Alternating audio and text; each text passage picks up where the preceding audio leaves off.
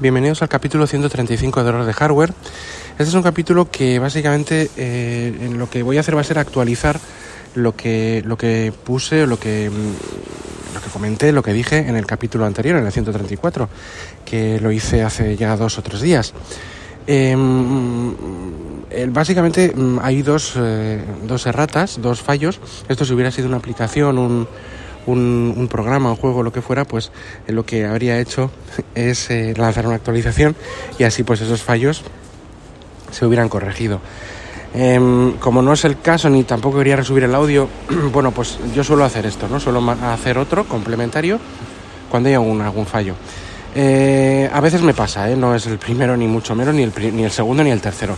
Pero los, los fallos que, que, he cometido en este capítulo han sido dos bueno, eh, no, no especial, no muy importantes, pero son precisiones. Bueno, uno de ellos yo creo que sí. Em, eh, pero bueno, son precisiones que hay que hacer y que, y que faltan a la verdad. Si tú escuchas el anterior capítulo, pues no estás, no estás escuchando la realidad, la verdad, vaya, ¿no?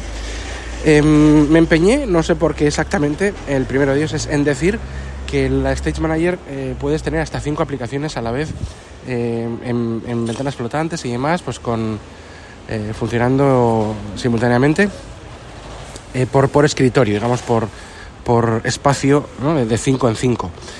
Em, bueno, son cuatro, son cuatro, es una menos. Dije también pues que si tienes un monitor externo son otras cinco, con lo cual son 10 a la vez. Bueno, pues son ocho a la vez puedes tener, en vez de 10, pues dos menos. Eh, bueno, tampoco, tampoco es un gran error a, simple vista, pero es importante saberlo, lógicamente tienes que saberlo. Eh, creo que si, que si en algún momento necesitas ocho funcionando a la vez con algún proceso simultáneo, si en algún momento lo necesitas, que es, que es yo, yo diría que es complicado, ¿de acuerdo? Si en algún momento lo necesitas, eh, pues, pues bueno, eh, eh, pues aquí lo tienes. No son 10, son 8. Con monitor externo, ¿eh? Hablo, ¿eh? Y esto solo se puede, el monitor externo solo se puede usar si tienes un, un chip M1, M1 en adelante. aquí el tema sobre todo es que lo que cuando, cuando tienes puedes por escritorio tener cuatro a la vez, es que están las cuatro, eso y lo dije creo ayer, activas, pero puedes tener muchos escritorios. ¿Qué pasa con esas aplicaciones que no las tienes a la vez en ese escritorio activo? Y están pues en otros escritorios o por detrás, sin ningún escritorio, em, sin estar agrupadas, quiero decir, en estas, en estas especies de escritorios de, de Stage Manager. Eh, que son agrupaciones de aplicaciones, básicamente, no es un escritorio como tal, tampoco lo estoy diciendo del todo correcto, pero es para que me entendáis. Pues, ¿qué pasa con las que, las que no están activas de inicio, ¿no? Las que no son esas cuatro ventanas, hasta cuatro ventanas flotantes a la vez.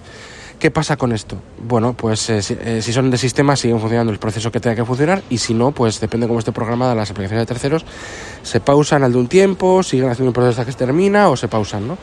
Aquí eh, yo siempre he dicho lo mismo, ¿no? El truco está en que si cuando tú retomas una aplicación y la retomas instantáneamente, que pues no, ahí da igual, no sabes si se ha pausado o no y no te enteras, que es lo que pasa con, con la mayor parte, vamos, con, con mayor parte, no, con todo el mundo y, con el 90 y pico por ciento de la gente no sabe si se ha pausado o sigue, o sigue funcionando tal cual. Es decir, yo si estoy haciendo un Excel y eh, lo quito de pantalla y pongo en primer plano eh, un, un, Safari con no sé cuántas eh, ventanas de estas eh, pestañas abiertas, cuando vuelvo a Excel para hacer, para hacer algo ahí, em, y no necesito tenerlo en vista, o sea, no, necesito tener las, las, dos aplicaciones en vista o split screen o, con ventanas flotantes, digamos que Excel ha pasado a segundo plano. Esta aplicación posiblemente, como no tiene ningún proceso que hacer, porque estás metiendo datos continuamente, pues lo que sucede es que, o sea, estás metiendo datos y cuando dejas de meter datos, eso se, pues no hace nada. Eso quiere decir solo, eh, no hace nada, quiere decir que está ejecutándose, pero no hace, no hace, no hay ningún, ningún proceso que se quede ahí haciendo algo, ¿no?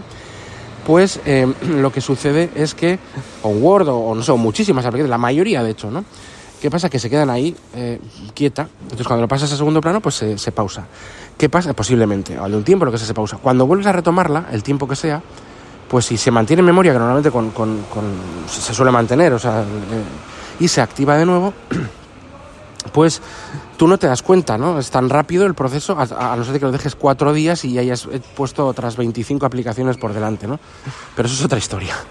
Entonces, normalmente cuando tienes que cambiar entre aplicaciones y es algo así, pues no te das cuenta si está pausada, no, la, la, interfaz gráfica pausada no, o no pausada, ¿no? Sí que te das cuenta cuando hay procesos para hacer. Por ejemplo, cuando hay un, una aplicación de, de vídeo que está renderizando y tú lo dejas renderizando y haces otra cosa con otra aplicación, si se frena y se para, sí que lo notas.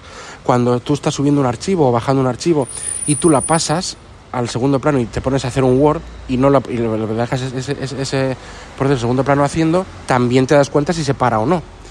Bueno, pues normalmente eh, iOS ya sabemos que cuenta con, eh, cada, cada, menos, pero cuenta con esta, esta autolimitación de, que los procesos que no están en primer plano, eh, si es de sistema por detrás funciona todo el tiempo, pues mantener un correo electrónico o bajarse un juego, un, juego, un programa de 5 gigas y tiene que estar media hora está, pero en, en los de terceros eh, tienen un, unos procesos límites, ¿no? o sea, unos tiempos límites. Si no la invocas, pues se va, se va pausando.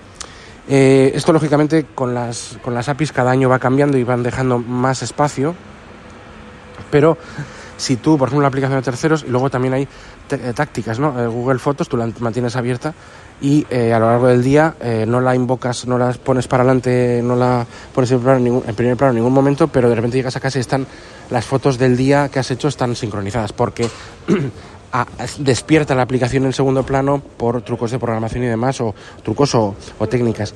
Aquí el tema está en que, eh, en que si necesitas esos procesos de aplicaciones de terceros porque no saben cómo están programadas, que también creo que lo dije en el anterior capítulo, pues lo, lo, pones en esas cuatro, en ese escritorio de cuatro a la vez, ¿no?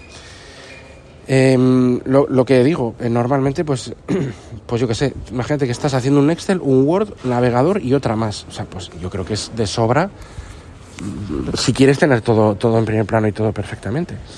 Si no, pues, pues vas dejando otras aplicaciones. Es decir, no, eh, lo que no quiero que suene esto es a que es perfecta tanto este Manager como la, eh, como está, o sea, porque no es perfecto. A mí me gustaría que fueran más aplicaciones, no solo cuatro, las que se pudieran mantener eh, simultáneamente. Por capacidades técnicas de procesador y memoria se pueden muchísimas más a la vez, ¿no? Estamos hablando de un M1 con 8 GB de RAM. Pero pues parece que no, no es así del todo y eh, deja esos espacios de 4 en 4. Repito, eh, la multitarea ya con split screen estaba bien, pero ya con 4 se duplican las capacidades y a la vez digo, es como un split screen de 4, eh, tú dando prioridad a las ventanas flotantes, pero ya está muy bien. La verdad es que la mayor parte de la gente muchas veces no, no usa más ni en procesos ni sabe muy bien cómo, cómo es esto, ¿no? Si tú sabes cómo funciona un sistema, pues eh, te das cuenta de ello y, y, sacas el máximo provecho sabiendo todas las ventajas e inconvenientes, ¿no? Eh, pero claro, esto es un avance, por eso me he forzado a, a usar Stage Manager. Y luego, por otra parte, eh, otro error, y así con esto termino, es el que dije las pulgadas del iPad. El iPad Air 2022, igual que es, que es, el, que es el iPad mediano, que es igual que el tamaño de pantalla del, del iPad décima, de décima generación, este que ha salido en octubre, y, eh, y el del Pro, de, que son 10,9 pulgadas. Yo me empeñaba en decir 10,1 y 10,2, no recordaba, pero 10,9, prácticamente son 11 pulgadas. Y este iPad mediano ha crecido, el primer iPad era, no llegaba a 10 pulgadas, 9 con algo, con 8, con y bueno, pues ha crecido en más de una pulgada, ¿no? Lo cual es bastante, está bastante bien, sobre todo, bueno, pues gracias a, a que no tiene un tamaño mayor, porque bueno, los, los, los márgenes son reducidos y está, y está bien conseguido. Respecto a los márgenes, hay mucha gente que, yo creo que es un, un tamaño bueno porque eh, sirve para apoyar, o sea, que una tablet tuviera los márgenes eh, más estrechos, quizás un poco más, sí, no te digo que no, pero es un, es un buen tamaño porque lo sujetas con tranquilidad y no tocas la pantalla, que aunque tenga este sistema por software de, de evitar es, eh, ciertos toques eh, de pantalla pues que son de por, por coger el, dispositivo y demás, eh, pues estás cogiendo el equipo, yo creo que mm, tengo un poquitín de marquito eh, fino, pero el que tiene pues es, es, conveniente, ¿no? Yo creo que han llegado a un factor de forma y de software bastante, bastante maduro, muy maduro. Ahora tiene margen de mejora, por supuesto, muchísimo. Eh, tiene algunos bugs. Eh, no suele tenerlo, no es lo normal, pero bueno, yo que estoy usándolo continuamente como ordenador, tiene algunos bugs. Eh, pues me ha pasado una vez, repito, es algo que no es muy normal, pero bueno, me ha pasado alguna vez que se queda como la, la, silueta fantasma de una aplicación cuando invocas a multitarea y se queda como ahí esa silueta, ese, ese blur, ese difuminado y no hay ninguna abierta, ¿no? Eh, bueno, todo, todo que, no, que, no se, que no se que no se, que se soluciona reiniciando o simplemente pues esperando y abriendo otras aplicaciones y luego se va se va quitando pero bueno si es verdad que hay algún es un pequeño glitch, gráfico me pasa una vez solo ¿eh? pero bueno me ha pasado y luego también hay una cosa que es recurrente y es que en el, las exploradores de archivos que tiene que mejorar mucho también cuando tú estás situado en una, en una unidad la que sea iCloud en mi iPad en una unidad externa lo que sea y tú cierras a ver si lo explico bien ¿eh? que creo que no voy a poder hacerlo eso hay que verlo. Cierras em, el, menú de la izquierda, que es donde está la barra de unidades y de, todos los sitios donde puedes ir, el, menú maestro, digamos, cuando, cuando lo cierras ese desplegable de, la unidad donde tú estás, eh, la aplicación directamente se reinicia, como que no puedes hacerlo, ¿no? Que el espacio-tiempo no deja que, se, que suceda. Cosa que en el iPhone no, no pasa, pero en iPad parece ser que, que sí. Entonces, pues como si tú minimizas, digamos, las opciones de, por ejemplo, eh, pues no sé, estás en, en, una de las unidades o estás en favoritos y tú en vez de desplegar, o sea, repliegas el, el, menú de la parte de la izquierda de favoritos con esa, esa flechita que, que se pone arriba abajo cuando quieres desplegarlo o plegarlo, cuando si estás en, posicionado en esa unidad y lo, y lo repliegas, ahí pues se se reinicia el, explorador de archivos. No es habitual, no tienes por qué hacerlo nunca, no pasa. No, o sea, decir, no pasa, no, no es algo que digas que. Pero bueno, pero pasa. y nada, poco más, la verdad es que poco más. Eh, bueno, no sé si.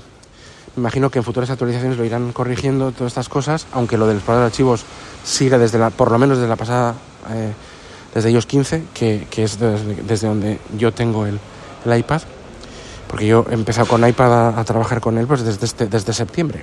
Yo hasta septiembre mm, tuve un iPad mini, que lo comenté en el, anterior capítulo, pero no he usado iPad hasta ahora. Pero claro, lo uso ya con, una, con, un, tanto, con un hardware como un software muy maduro y, muy, y muy capaz, nada que ver con el principio, hasta tal punto que me sirve como ordenador. Bueno, pues esto es lo que yo...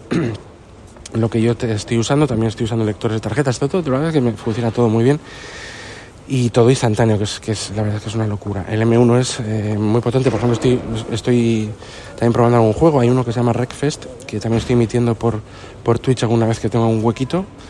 Ya os pondré también el, enlace, no sé si en las notas del programa está, está el, el, el, enlace del canal de Twitch, pero si no lo voy a poner. Y, y, el Wreckfest a, a 60 frames por segundo y todos los detalles al máximo va más rápido que en el, que en el iPhone 13 Pro, que es un, un, un hardware pues, potentísimo del, año pasado, que es que con este año no ha habido muchas diferencias, ¿no? Y casi no, no ha habido muchas diferencias del anterior tampoco. O sea, que decir que es que es, es muy, muy capaz, pero claro, es que el M1 con 8 GB es, es más capaz y es que no tiene ni media rascadita y en el iPhone pues va genial también, pero sí que en algún momento con muchísimos coches tiene una mínima que, que quizás no se note mucho, pero yo lo noto que yo llevo ya muchos años con esto y lo, el, el, del, el del M1, el del iPad, va, mm, bueno, bueno, o sea, parece, o sea, pero sólido no lo siguiente, parece que va, sobrado con 60 frames por segundo y en el iPhone va más justo, pero va, va bien, pero va en algunos momentos algo más justito. Entonces, bueno, pues sin más, ¿eh? eh con lo cual hace lógicamente pues ya sabía yo que era que, que tenía más mucha más más potencia el M1 que, que, el chip del iPhone 13 pero el iPhone 13 es una generación también posterior al M1 aunque es de tema tiene menos menos menos menos cosas no coprocesadores y demás muchas cosas menos porque es para para un, para un iPhone pero bueno me da igual. Son súper potentes los dos pero el M1 es que se nota que es más bueno, con esto lo dejo. Quiero, sí que es verdad que quiero haceros una recomendación. Hay un juego de Netflix que es el, último de Tortugas Ninja, el de Revenge, que también he hecho algún directo de Twitch que está muy muy bien. Es un, es tema clásico, pero moderno, o sea, con corte clásico de gráficos, un pelín pixelados y demás, pero, pero muy bien. Eh, o sea, es genial. Y luego el, el, el, Vampire Survivor, que la verdad es que es, es, es bastante adictivo, es, es muy simple, ¿no? Eh, haré directos de lo que pueda, ya digo que voy a dejar el enlace y, ya os iré comunicando. Eh, también en el Twitter de Error de Hardware pondré, pondré los, los enlaces del, del, directo. Por lo tanto, es mejor que sigáis el Twitter de Error de Hardware, podéis seguir el mío personal, pero yo ahí no voy a poner tanto cosas de, del canal. Entonces, sí, del podcast. Entonces, bueno, pues, pues mm, seguid, eh, si queréis, estáis interesados, seguid el Twitter de Error de Hardware. Todo está en las notas del programa. Bueno, pues un saludo a todos los compañeros de sospechosos habituales y eh, hasta el siguiente capítulo. Eh, no, no, no olvidéis que este programa está adherido a la red y podéis encontrar también la red, el enlace de toda la red de los capítulos de sospechosos habituales en, este, en estas notas del programa. Hasta el siguiente capítulo. Adiós.